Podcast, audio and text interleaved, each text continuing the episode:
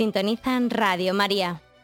Les ofrecemos el programa Catecismo de la Iglesia Católica, dirigido por Monseñor José Ignacio Monilla.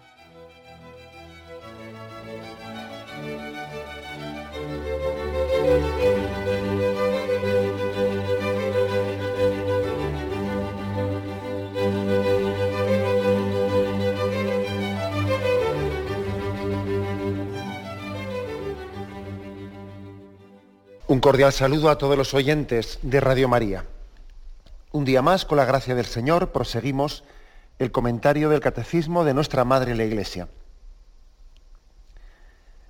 Estamos en, en, el punto 1562, en el que se abre un apartado que tiene como título La ordenación de los presbíteros cooperadores de los obispos es un, capítulo más de este sacramento del orden sacerdotal que venimos explicando a lo largo de una serie de programas.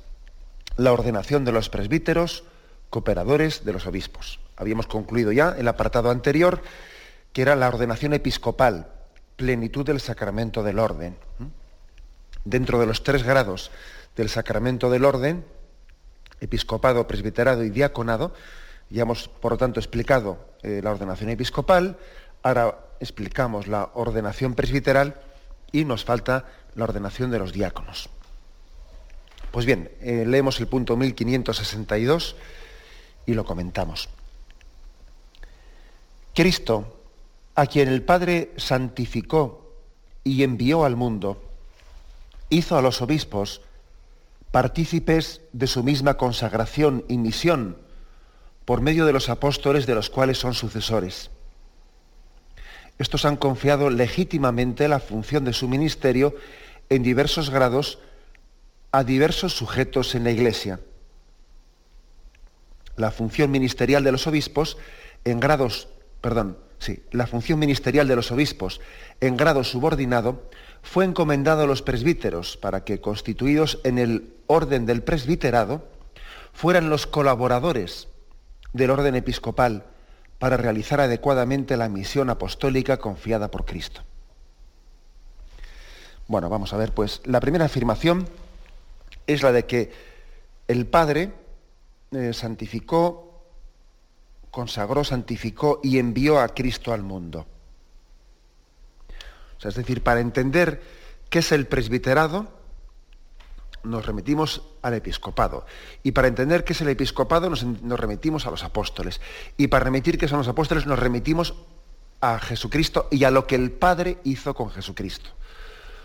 Porque lo que es la iglesia, lo que es la iglesia tuvimos ocasión de explicarlo en su momento, lo que es la iglesia no se entiende sino como una prolongación de la misión del Padre que envía al Hijo.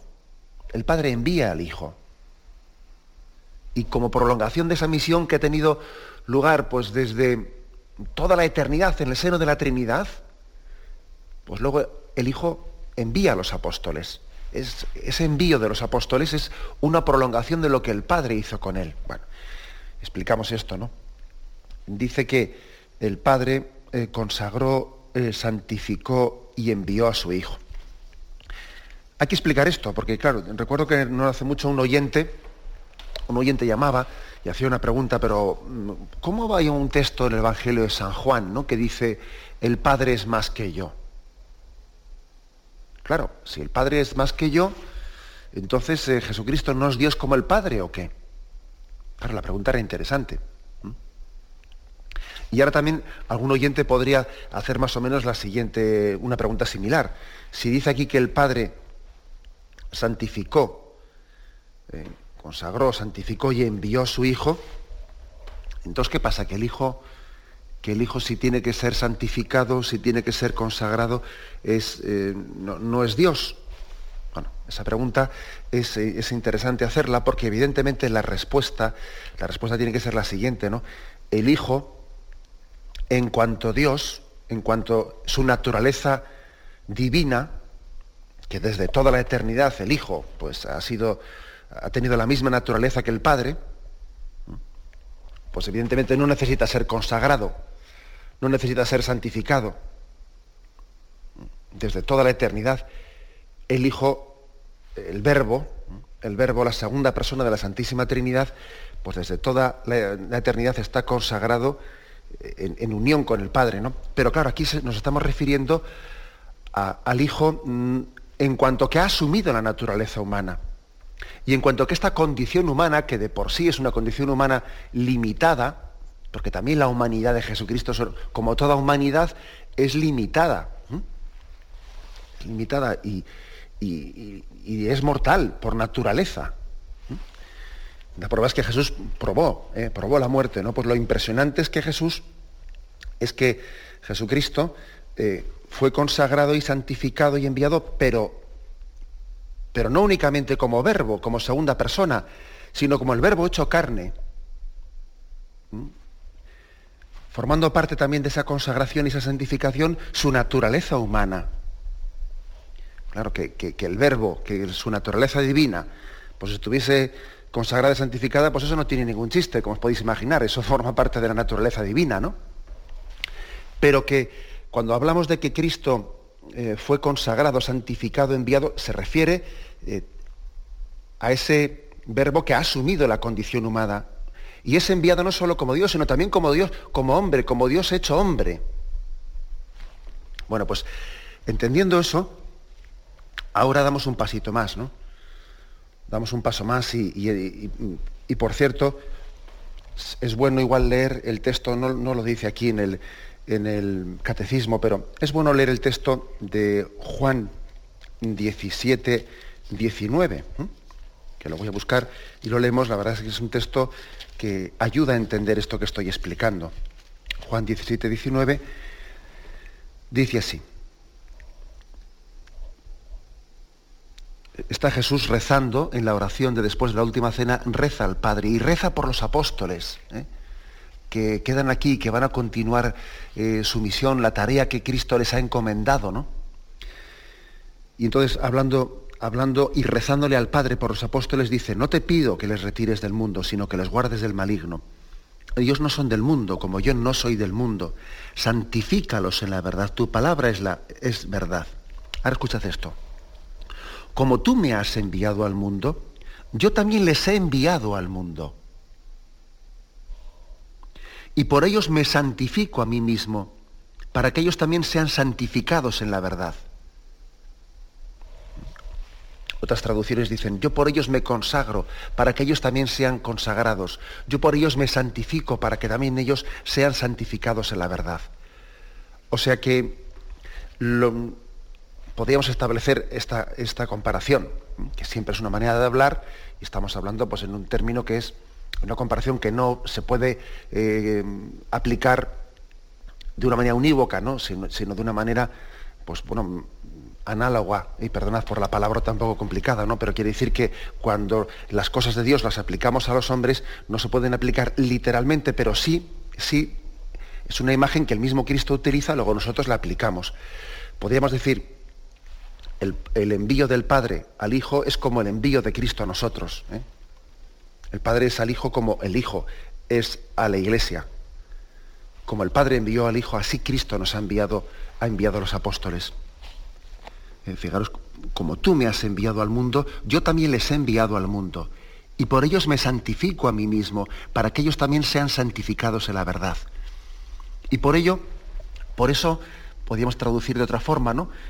Por eso Cristo ha sido consagrado, ha sido santificado, por eso su humanidad, la humanidad de Jesucristo ha sido consagrada y santificada, unida al Verbo, para que también esos apóstoles y sus sucesores.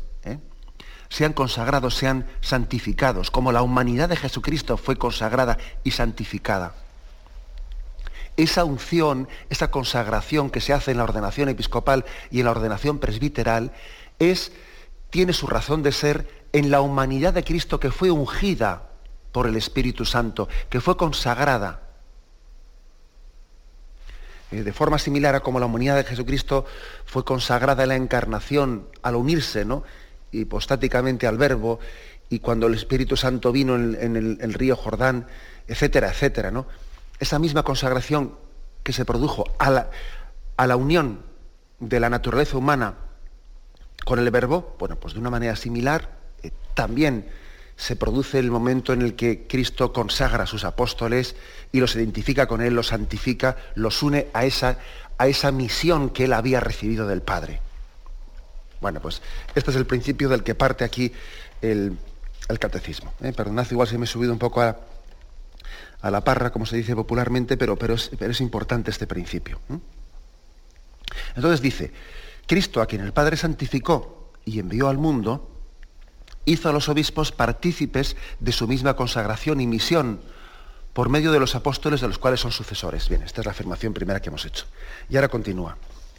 Estos han confiado legítimamente la función de su ministerio en diversos grados a diversos sujetos de la Iglesia. Bien, y ahora los apóstoles, que han recibido eh, esa prolongación de la misión de Cristo, que han recibido esa consagración, ahora ellos dicen legítimamente, han recibido la función o sea, se les ha confiado esa función de su ministerio y ellos pueden participarla en diversos grados. Y un grado pues, es, la sucesión apostólica mm, eh, de los apóstoles a los obispos, otro grado pues, es la ordenación de los presbíteros como colaboradores de los obispos y otro grado pues, es la ordenación de los diáconos. Dice legítimamente, porque, porque el Señor transmitió una potestad y también transmitió una capacidad eh, de decisión, de discernimiento en cómo ejercer esa potestad. ¿Mm? Si uno lee los evangelios, pues los evangelios, pues digamos que allí no se ve claramente que Jesús dijese, bueno, y os doy esta potestad, y si perdonar los pecados, y si tal, bueno, y esto vamos a hacerlo en tres grados distintos. ¿eh? pues el, grado del episcopado, el presbiterado, el diaconado, no, eso no está en el Evangelio, en las palabras de Jesús, así distinguido eh, los tres grados y la, doble participación en el, en el sacerdocio de Cristo, no, eso no está ahí distinguido, ¿no? Pero sin embargo, dice aquí, legítimamente, Él puso en manos de los apóstoles pues las cosas santas y también ellos, bajo la luz del Espíritu Santo, hicieron ese discernimiento de de alguna manera, de, de llevar adelante ese ministerio en diversos grados, de confiarlo en diversos grados para el ejercicio dentro de la Iglesia. Luego eso de que el presbiterado pues es pues un segundo grado eh, en el ejercicio o en la potestad del sumo sacerdocio de Jesucristo, y que los diáconos son, son servidores ¿no? pues de los presbíteros y de los apóstoles, eso desde, la, desde el primer momento, desde, desde la primera comunidad cristiana, pues así se discernió y así fue como los apóstoles llevaron a cabo, entendieron bajo la luz del Espíritu Santo que tenían que llevar a cabo o tenían que concretar, concretar esa forma, ese tesoro, esa encomienda que Jesucristo les había puesto en sus manos. Por eso dice legítimamente, no se lo sacaron de la manga. ¿eh? El Señor les había puesto el principio en sus manos y ellos, bajo la luz del Espíritu Santo, van concretando la forma de hacerlo. Entonces, en concreto, ¿no? termina este punto diciendo, la función ministerial de los obispos en grado subordinado fue encomendada a los presbíteros, para que constituidos en el orden del presbiterado fueran colaboradores del orden episcopal, para realizar adecuadamente la misión apostólica confiada a Cristo. Luego, mm, la razón de ser de los presbíteros, o de los sacerdotes, ¿eh? es la de ser colaboradores del orden episcopal. ¿Mm? Es una, eh, eso forma parte de su razón de ser. Un, sacerdote no, tiene razón de ser eh, de una manera autónoma de su obispo. Un sacerdote em, que actúe o, que o, que pretenda entender su ministerio sacerdotal al margen de su obispo, pues es una, pues una aberración porque teológicamente él ha recibido el sacramento del sacerdocio como colaborador del obispo, así, se le ha eh, claramente encomendado. Él está no para actuar al margen del obispo, no, no digo ya en contra de él, ¿eh? que sería una aberración mayor todavía, no en contra del obispo, a veces, por desgracia, pues, pues estamos, vemos en televisión y ciertos episodios, ¿no? que también además son, es, así también el mundo de la comunicación. Basta que haya por ahí un, sacerdote que haya organizado un escándalo y que se haya enfrentado a su obispo, pues nos lo tienen que traer y nos lo sirven en el telediario del mediodía. ¿eh? Pero vamos, eh, quiere decir que precisamente eso resulta tan llamativo y resulta tan escandaloso, pues porque ese sacerdote está actuando absolutamente en contra de lo que es la razón de ser del presbiterado, que es ser colaborador del obispo. ¿Mm? Así de claro. ¿Mm?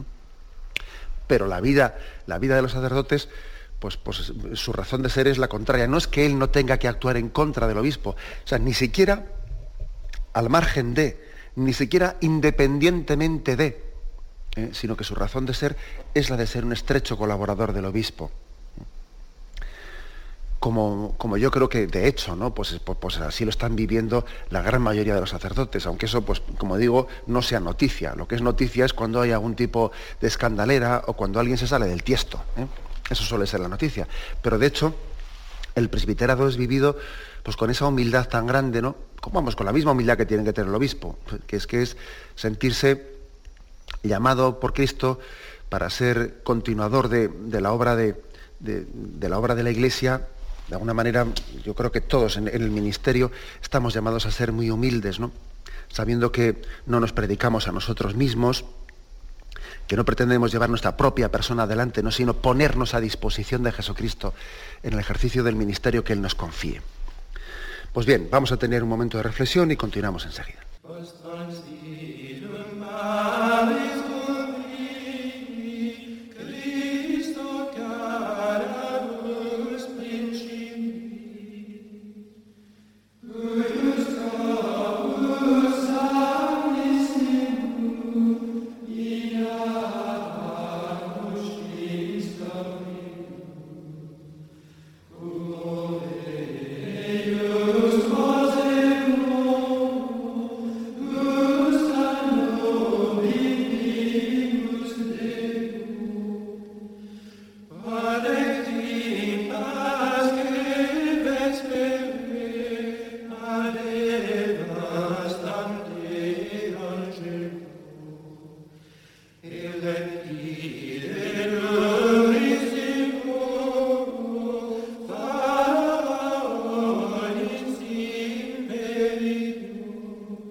Y bien, dentro de, este apartado que hoy estamos explicando, la ordenación de los presbíteros cooperadores de los obispos, eh, comentamos el siguiente punto del catecismo, el 1563, eh, que dice así. El ministerio de los presbíteros, por estar unido al orden episcopal, participa de la autoridad con la que el propio Cristo construye, santifica y gobierna su cuerpo. Por eso el sacerdocio de los presbíteros supone ciertamente los sacramentos de la iniciación cristiana. Se confiere, sin embargo, por aquel sacramento peculiar que, mediante la unción del Espíritu Santo marca a los sacerdotes con un carácter especial. Así quedan identificados con Cristo sacerdote, de tal manera que pueden actuar como representantes de Cristo cabeza. Bueno, un paso más en la afirmación. Aquí dice que los sacerdotes, los presbíteros, participan de la autoridad. ¿eh?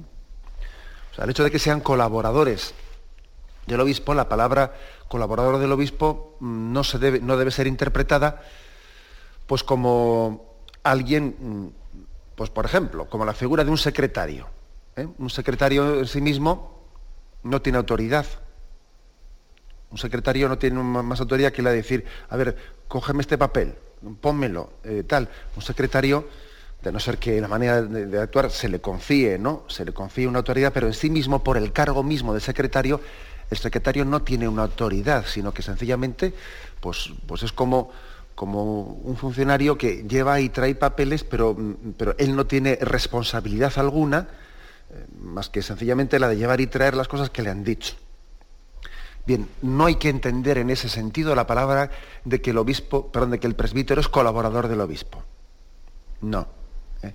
Él participa, participa de, esa autoridad que tiene Cristo y que Cristo confió a la iglesia, a los apóstoles.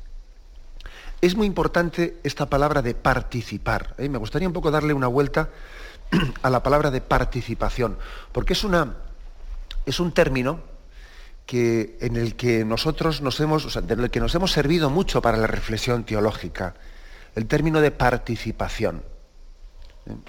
Incluso fijaros, cuando decimos que la existencia, la creación, el mundo, es una participación del ser de Dios. ¿Mm? Entonces decimos, vamos a ver, Dios es el ser infinito, ¿no? Cuando dice, eh, cuando dice la Sagrada Escritura, yo soy el que soy, Dios es el ser infinito, el ser pleno.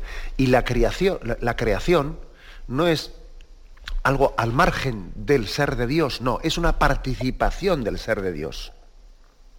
¿Mm? Tampoco es un, cachito de Dios, porque eso sería una especie de, de, panteísmo, como si la creación fuese un pedazo, un pedazo de Dios. No, es una participación del ser de Dios. Tiene una autonomía, pero es una, autonomía, vamos, en absoluto, que no es absoluta, sino que participa, tiene, está sustentada en el, en el, en el ser de Dios. Si Dios, no, si Dios no estuviese sustentando la creación, ahora, ahora mismo volveríamos todos a la nada. Volveríamos a la nada porque el ser, la existencia, el mundo, yo mismo, todos, ¿no? Estamos participando del ser de Dios, participando, que es el término que yo quisiera un poco eh, pues poner encima de nuestra consideración. Si Dios dejase de sostener el ser, volveríamos a la nada. Bueno, pues ese mismo término que utilizamos para la creación, participando, pues también lo utilizamos pues, para lo que es el, mismo ministerio eh, apostólico de la Iglesia. Nosotros participamos de la autoridad de Jesucristo, participamos, los apóstoles participan de ella y los presbíteros participan de, ese, de esa potestad que Cristo ha puesto en manos de los apóstoles, participan de ella. La palabra participación, por lo tanto, quiere decir, no es algo autónomo, no es algo autónomo, no es algo que le resta al otro. Es decir, cuando, decimos que un obispo participa de esa potestad sagrada ¿eh? pues que tiene Jesucristo de santificar, no le está restando nada a, a, Jesucristo. ¿Cómo le va a restar? Lo que está haciendo es recibir de él.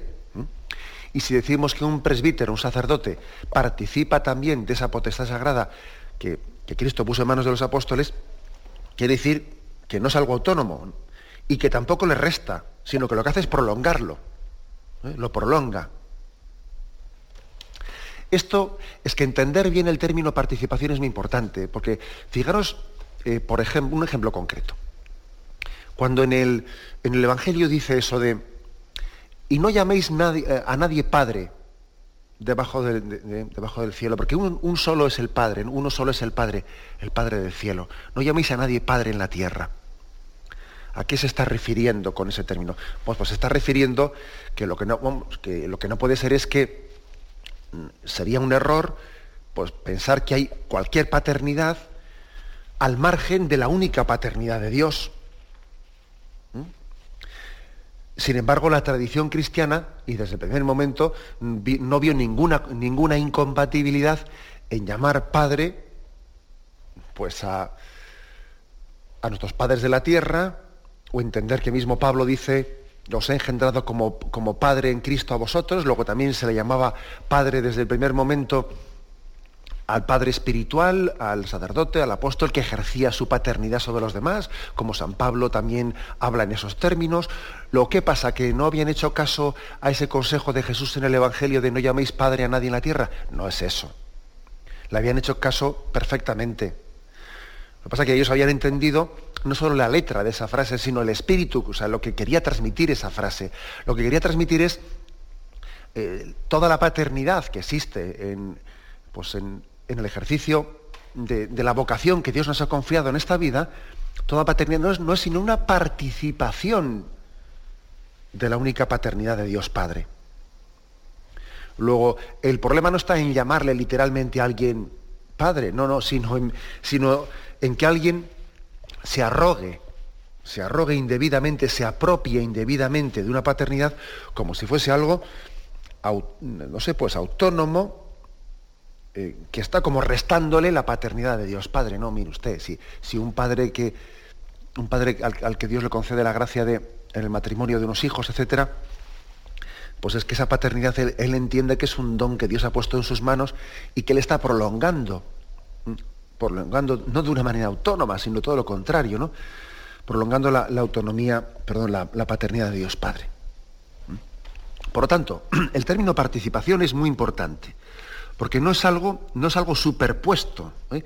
ni contrapuesto, ¿Mm? sino que es una, una participación, una prolongación ¿eh? del, del ministerio, de la potestad sagrada que Cristo había puesto en manos de los apóstoles. En resumen, ¿eh? le he dado tantas vueltas a esto de participación para que entendamos, pues como se dice aquí, que el ministerio de los presbíteros participa de la autoridad con la que el propio Cristo construye, santifica y gobierna a, su cuerpo. Es una participación en ese sentido.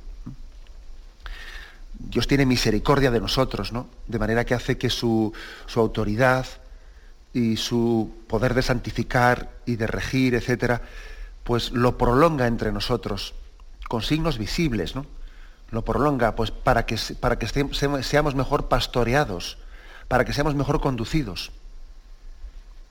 El hecho de que, pues de que esa autoridad, esa potestad sagrada, Cristo la haya puesto en manos del, colegio episcopal y, el, y también de una manera participada se haya puesto en manos de de los presbíteros, pues es un don de la misericordia de Jesucristo para que nos sintamos pastoreados de una manera más cercana, más cercana, que seamos acompañados en nuestra vida. ¿no? Y lógicamente, pues el presbítero, el párroco de nuestra parroquia, nos puede conducir de una manera más cercana, pues, más acompañada pues, que, el, que el obispo, que, evidentemente, pues, pues vamos, tiene una cierta incapacidad de estar acompañando personalmente y encontrándose personalmente con todas las personas. Luego, este es el, mensaje principal de este punto. Que hemos sido, que hemos sido mm, de una manera clara, eh, los, los presbíteros hemos sido o han sido hechos partícipes de ese ser Cristo cabeza, de la autoridad de Cristo cabeza, de esa presidencia que tiene Cristo del cuerpo místico mm, que es la iglesia. Ese cuerpo místico de Cristo que es la iglesia está presidido y forma parte también de esa presidencia, eh, participa de esa presidencia el presbítero como colaborador del obispo. Bien, y un punto más que también se, se afirma en este punto 1563, que he dejado sin comentar, es el que dice, por eso el sacerdocio mm, de, los presbíteros supone ciertamente los sacramentos de la iniciación cristiana, se confiere, sin embargo, por aquel sacramento peculiar que mediante la unción del Espíritu marca a los sacerdotes con un carácter especial. Tendremos ocasión de explicar esto un poco más adelante, qué es eso de esa marca que tiene el, el sacramento del orden sacerdotal, que marca, marca un sello, marca un carácter. ¿eh? Marca un carácter. Recordad que hay tres sacramentos que marcan ese carácter, ese sello, que son el bautismo, la confirmación y el orden sacerdotal. Son los tres sacramentos que, mm, que confieren un carácter, ¿no? un carácter que es indeleble, que no puede ser borrado. tenemos ocasión de, de explicar así con detenimiento qué es eso del carácter, porque está explicado en, en los números posteriores, pero bueno, aquí como está firmado también, aunque sea lo recuerdo brevemente. Bien, tenemos un momento de reflexión y continuamos enseguida adelante.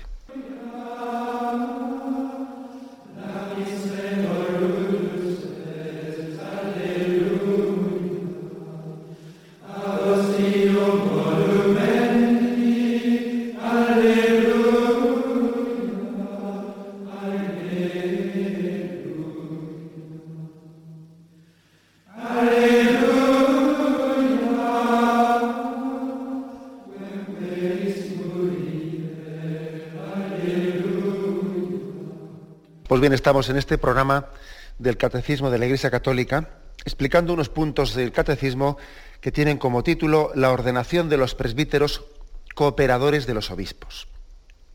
Y entramos ahora en el punto 1564, que dice así. Los presbíteros, aunque no tengan la plenitud del sacerdocio y, y dependan de los obispos en el ejercicio de sus poderes, sin embargo, están unidos a estos en el honor del sacerdocio y en virtud del sacramento del orden, quedan consagrados como verdaderos sacerdotes de la nueva alianza, a imagen de Cristo, sumo y eterno sacerdote, para anunciar el Evangelio a los fieles, para dirigirlos y celebrar el culto divino. O sea, es todavía insistir un poco más en lo que hemos dicho antes, de que no entendamos que ser colaborador, eh, pues es como, es en un sentido funcionarial, ¿no? Pues como un secretario, como una secretaria, he puesto ese ejemplo antes. No, no es eso, sino que es una participación, ¿eh? una participación de la potestad, por lo tanto también de la responsabilidad, eh, es una participación real, aunque sea en ese grado de colaborador y subordinado al obispo, pero es una participación real. Por lo tanto, dice que participa de ese, de ese honor del sacerdocio, el honor del sacerdocio. por cierto, la palabra honor del sacerdocio, pues es una palabra que podría llamar la atención, ¿eh? porque claro, mm, mal entendida, mal entendido esto de el honor, qué honor, ¿no? Parecería como si fuese un atribuirse uno, pues, no sé, pues una especie de pues un querer arrogarse o robarle al Señor la gloria ¿eh? y atribuirse indebidamente una gloria personal. Nada más lejos, como os podéis imaginar, que el del espíritu evangélico. Cuando hablamos del honor del sacerdocio, pues lógicamente hay que purificarlo ¿no? de, falsas concepciones que se le ha podido eh, ir añadiendo a este, a este, a este término. Porque cuando a veces se, expresa es un honor o tal o cual, ¿no? Pues yo creo que es, verdad, es cierto, que, ha podido ser en un momento determinado también el sacerdocio pues, pudo tener una consideración social en algunos países como España, ¿no? Pues una consideración social muy alta que podía, podía correr el peligro de que uno sintiese un cierto orgullo, etcétera, también no solamente por lo que es el sacerdocio, sino por la consideración social, ¿no? de la que el sacerdocio estaba rodeada. Y bueno, pues el momento presente el hecho de que nuestra sociedad se haya secularizado y que muchas veces pues, en este el momento presente, pues el que alguien tenga una vocación sacerdotal, etcétera, pues, pues igual no, no sea objeto de, mm, de, estima o de valoración por parte de la sociedad, sino incluso de algún comentario irónico, pues nos hace entender más la palabra honor en el sentido original, ¿no? En el sentido original, que es decir, es para mí un honor, un honor inmerecido, inmerecido el que Cristo me, llame y me asocie, ¿no? siendo así que yo no soy digno. O sea, entendamos el honor bajo este otro sentido, ¿eh? y, no, y no bajo el riesgo, bajo el riesgo de valorar los dones de Dios por los aplausos de los hombres. ¿eh? Los dones de Dios no suelen ser proporcionales a los aplausos y a los reconocimientos humanos. No son proporcionales. ¿eh? El mundo puede aplaudir las cosas santas o las puede a veces abuchear. Luego la palabra honor, el honor del sacerdocio, no tenemos que, eh, aplicarla o explicarla desde el reconocimiento social que el sacerdocio obtenga en su alrededor. Pues no. ¿eh? Incluso, incluso el hecho de que haya personas que hayan llevado adelante su vocación pues en contra de pues el entorno familiar, que, pues, que está, está en contra, en contra de, un ambiente secularizado en el que igual un joven en el instituto ha tenido que abrirse paso, vamos, eh, frente a frente a una especie de ridiculización colectiva, etcétera, etcétera, pues todo eso, como os podéis imaginar, le ha purificado mucho a esa persona, le ha curtido, ¿no? Para entender qué es eso del honor del sacerdocio, ¿no? El honor del sacerdocio está, está en el interior, está en el, está en la gracia inmerecida de poder participar de, Cristo, de, ese Cristo que es buen pastor de su pueblo, y no está en los aplausos de, los hombres. ¿no?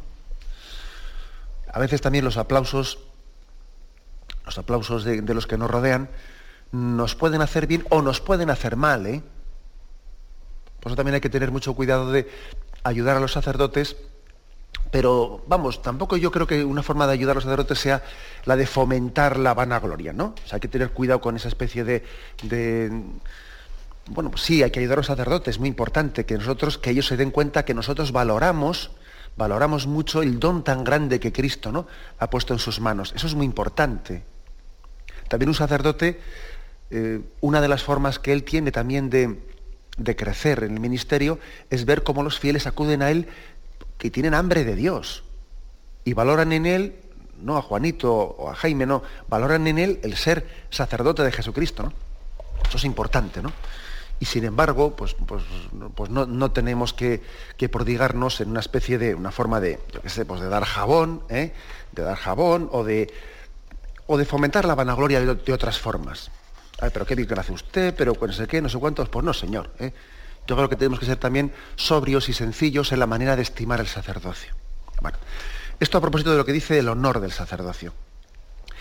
Y, y dice cómo los sacerdotes, los presbíteros, pues son verdaderos, ¿no? Que he dicho que no son secretarias, que no son secretarios, que son verdaderos em, copartícipes, ¿eh? partícipes de, ese ministerio de Cristo, sumo y eterno sacerdote, que está llamado pues, a, predicar, a santificar y a gobernar a la iglesia. Y se nos remite aquí algunos textos de la carta a los hebreos. Carta a los hebreos capítulo 5, versículo del 1 al 10. ¿eh? Luego también está el capítulo 7, 24 y capítulo 9, 11, 28. Los leo, son los tres textos que ofrece aquí eh, este punto del catecismo. El primero, Hebreos 5, versículos del 1 al 10. Porque todo sumo sacerdote está tomado de entre los hombres y, está puesto en favor de los hombres en lo que se refiere a Dios, para ofrecer dones y sacrificios por los pecados y puede sentir compasión hacia los ignorantes y extraviados por estar también él envuelto en flaquezas. Y a causa de esa misma flaqueza debe ofrecer por los pecados propios, igual que por los del pueblo. Y nadie se arroga tal dignidad, sino el llamado por Dios, lo mismo que Aarón. De igual modo tampoco Cristo se apropió la gloria del sumo sacerdocio, sino que la tuvo de, quien le dijo, Hijo mío eres tú, yo te he engendrado hoy. Como dice también en otro lugar, tú eres sacerdote para siempre a semejanza de Melquisedec, el cual, habiendo ofrecido en los días de su vida mortal ruegos y súplicas, con poderoso clamor y lágrimas, al que podía salvarle de la muerte, fue escuchado por su actitud reverente. Y aun siendo hijo, con lo que padeció experimentó la obediencia. Y llegado a la perfección se convirtió en causa de salvación eterna para todos los que le obedecen, proclamado por Dios sumo sacerdote a semejanza de Melquisedec. Bueno, aquí se está, por lo tanto, comparando el sacerdocio de Jesucristo con nuestro sacerdocio. Y se está tomando ese modelo de Jesucristo como el modelo nuestro. Nosotros, nosotros somos eh, sacerdotes que de alguna manera eh, hemos participado por nuestra condición humana participamos de la misma flaqueza que, tiene, que experimenta, que padece ese pueblo de Dios que nos ha sido confiado en nuestro ministerio. ¿Mm? Participamos de su misma flaqueza, lo cual nos, tiene, nos, ayuda mucho a ser humildes. A un sacerdote le ayuda mucho a ser humilde el darse cuenta que cuando está confesando, esa persona que se está confesando participa de la misma flaqueza que el que está escuchando la confesión, pero vamos, la misma, ¿eh? La misma. Eso le ayuda mucho a uno a ser humilde. Y le ayuda a ejercer, a ejercer su ministerio, pues diciendo, ¿y cómo es posible que yo, siendo, siendo débil y siendo pecador, haya sido elegido como instrumento de Cristo para hacer su gracia, hacer llegar su gracia a este que tiene las mismas flaquezas que yo? Pero ¿cómo es posible? Bueno, pues, pues es que es un misterio de humildad. Misterio de humildad, pues para que a nadie se nos suba la cabeza, a la cabeza los dones sagrados de Dios, para que nos demos cuenta de que los dones nos, nos exceden, que no son proporcionales a, los méritos de nadie. Que por puro don, por pura gracia, ¿no? Hemos sido asociados a un ministerio de santificación que ya ves tú, ¿eh? ya ves tú que, en, absolutamente, en absoluto es proporcional a, la propia santidad, sino que, sino que somos copartícipes de ese ministerio, de ese ministerio de santificación que Cristo ha puesto en manos de su iglesia, ¿no? Eso nos, tiene que ayudar mucho a ser humildes. El segundo texto que ofrece es el de Hebreos 7:24. Lo leo. Dice, además, Aquellos sacerdotes fueron muchos porque la muerte les impedía perdurar. Pero este posee un sacerdocio perpetuo porque permanece para siempre. De ahí que puede también salvar perfectamente a los que por él se llegan a Dios, ya que está siempre vivo para interceder en nuestro favor. Es decir, el sacerdocio que, que Cristo ha puesto en manos de su iglesia es un sacerdocio que como está en, continuo contacto con Jesucristo, con ese sacerdocio de quien está resucitado y está sentado a la derecha del Padre, es un sacerdocio que no pasa, que trasciende eh, la condición humana y pecadora y mortal de ese, sacerdote. O sea, ese sacerdote está participando del único sacerdocio de Jesucristo que está allí en el cielo. Por eso, por eso es, tan, claro que cuando alguien recurre a un sacerdote, pues para, para confesarse, para celebrar la Santa Misa, para celebrar un sacramento, él está recurriendo a ese sacerdote que está sentado a la derecha del Padre. es imagen, es imagen viva, este sacerdote concreto que Dios ha puesto en el camino de tu vida, de ese sacerdocio celestial, que está ahora mismo ¿no? intercediendo por nosotros ante el Padre, de ese Jesucristo glorioso y glorificado. Y el tercer texto que se nos ofrece. Hebreos 9, versículo del, del 11 al 28. Por eso es mediador de una nueva alianza, para que interviniendo su muerte para que interviniendo su muerte para remisión de las transgresiones de la primera alianza, los que han sido llamados reciban la herencia eterna prometida. Pues donde hay testamento, se requiere que conste la muerte del testador, ya que el testamento es válido en caso de defunción, no teniendo valor en vida del testador. Así tampoco la primera alianza se inauguró sin sangre, pues Moisés, después de haber leído a todo el pueblo todos los preceptos según la ley, tomó la sangre de los novillos y machos cabríos con agua, lana escarlata y sopo, y roció el libro mismo a todo, eh, y roció el libro mismo y a todo el pueblo diciendo, esta es la sangre de la alianza que Dios ha ordenado para vosotros. Igualmente roció con sangre la tienda y todos los objetos del culto, pues según la ley, casi todas las cosas han, han de ser purificadas con sangre, y sin efusión de sangre no hay remisión. En consecuencia es necesario, por una parte, que las figuras de las realidades celestiales sean purificadas de esa manera. Por otra parte, que también lo sean las realidades celestiales, pero con víctimas más excelentes que aquellas. Pues no penetró Cristo en un santuario hecho por mano de hombre, en una reproducción del verdadero, sino en el mismo cielo, para presentarse ahora ante el acatamiento de Dios en favor nuestro y no para ofrecerse a sí, y no para ofrecerse a sí mismo repetidas veces, al modo como el sumo sacerdote entra cada año en el santuario con sangre ajena.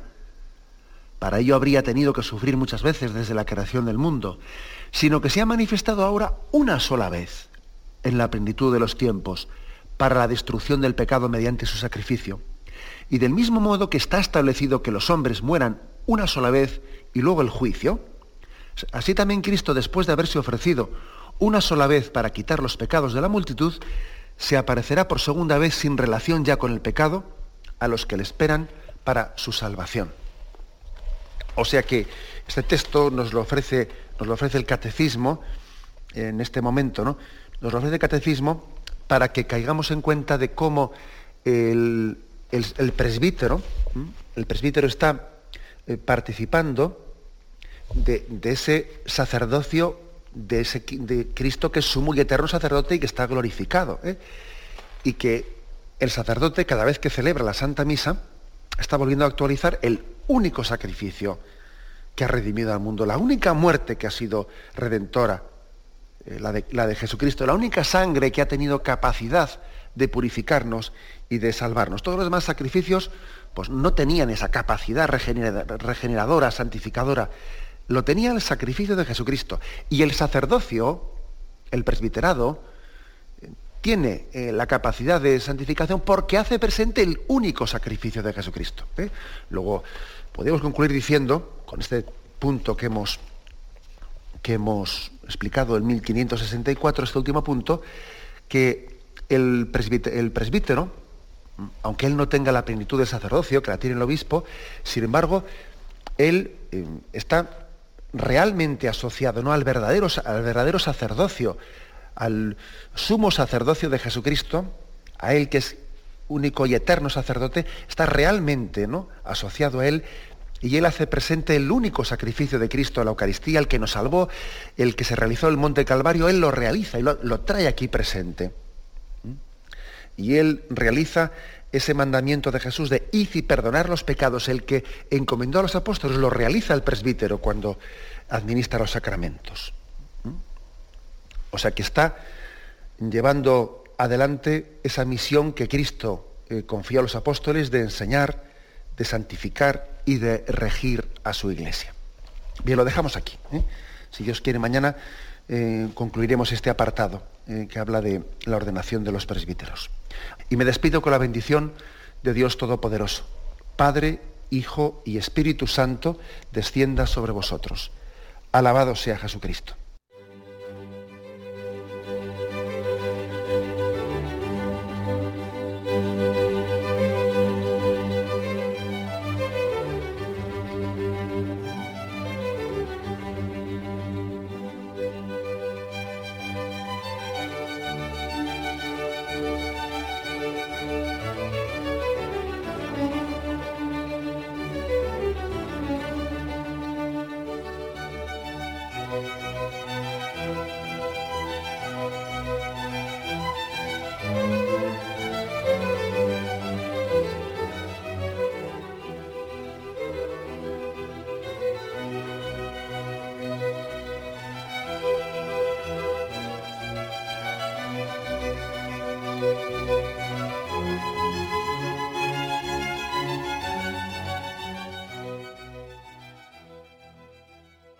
Les hemos ofrecido el programa Catecismo de la Iglesia Católica, dirigido por Monseñor José Ignacio Monilla.